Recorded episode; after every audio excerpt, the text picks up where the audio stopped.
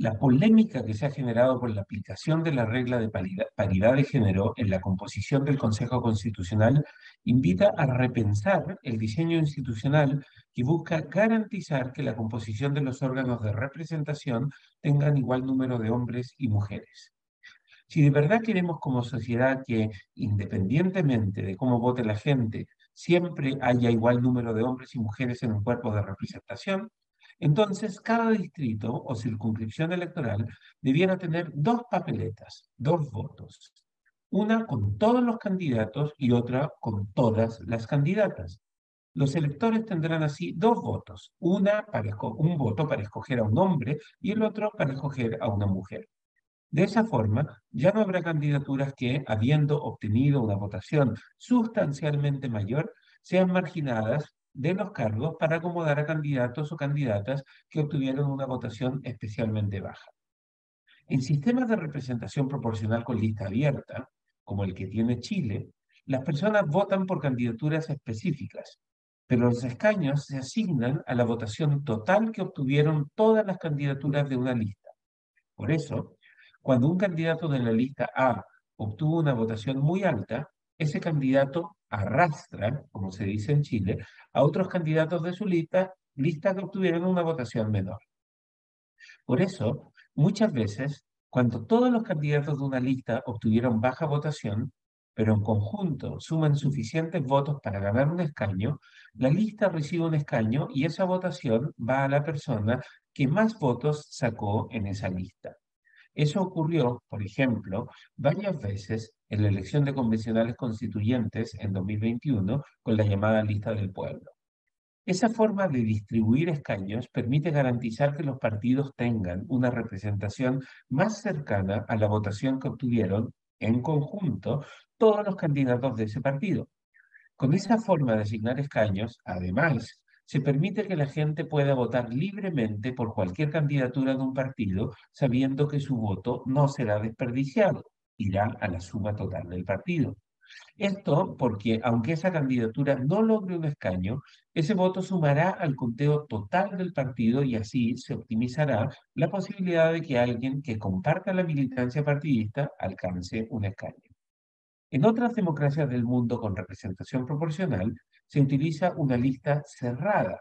Esto es, la gente vota por partidos y no por personas. Los partidos ordenan las candidaturas de acuerdo a su propio criterio. Cuando el resultado de la votación determina que al partido X le corresponden dos cupos, entonces las dos primeras personas en la lista del partido, la candidatura 1 y 2, reciben esos cupos.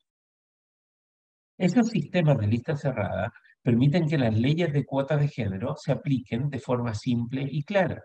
Si la ley de cuotas es de 50%, entonces el partido debe usar el sistema CEBRA, o sea, un hombre, una mujer, un hombre, una mujer, en sus candidaturas. Cuando el orden se determina por sorteo, en algunos distritos la mujer va primero y en otros el hombre va primero, los resultados tienden a producir una composición del cuerpo legislativo que se acerca a la paridad de género.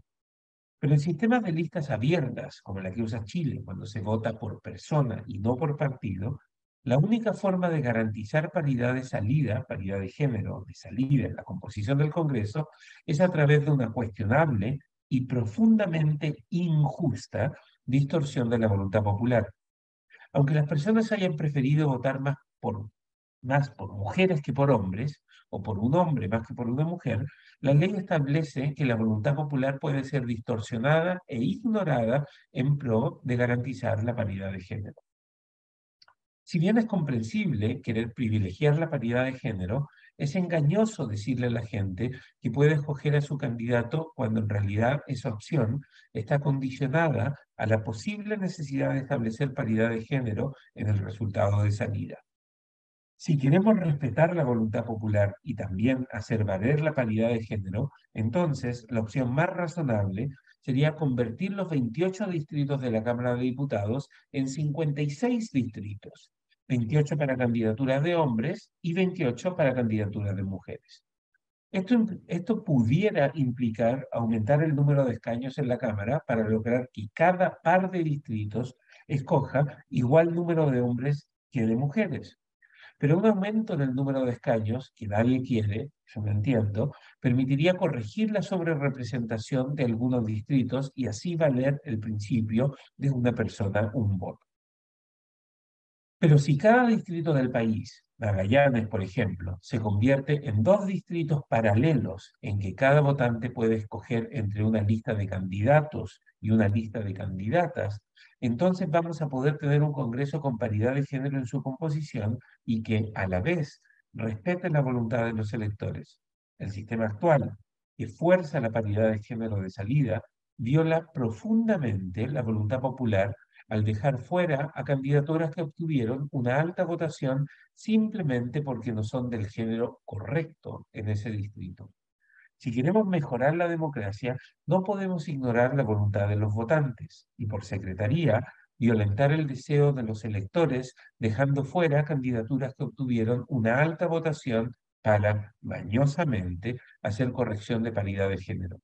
Si queremos paridad de género, convirtamos los 28 distritos electorales actuales en 28 distritos que escojan por representación proporcional a 78 mujeres y otros 28 distritos idénticos en que se elija por representación proporcional a 78 hombres. El libero, la realidad como no la habías visto. Haz que estos contenidos lleguen más lejos haciéndote miembro de la red Libero.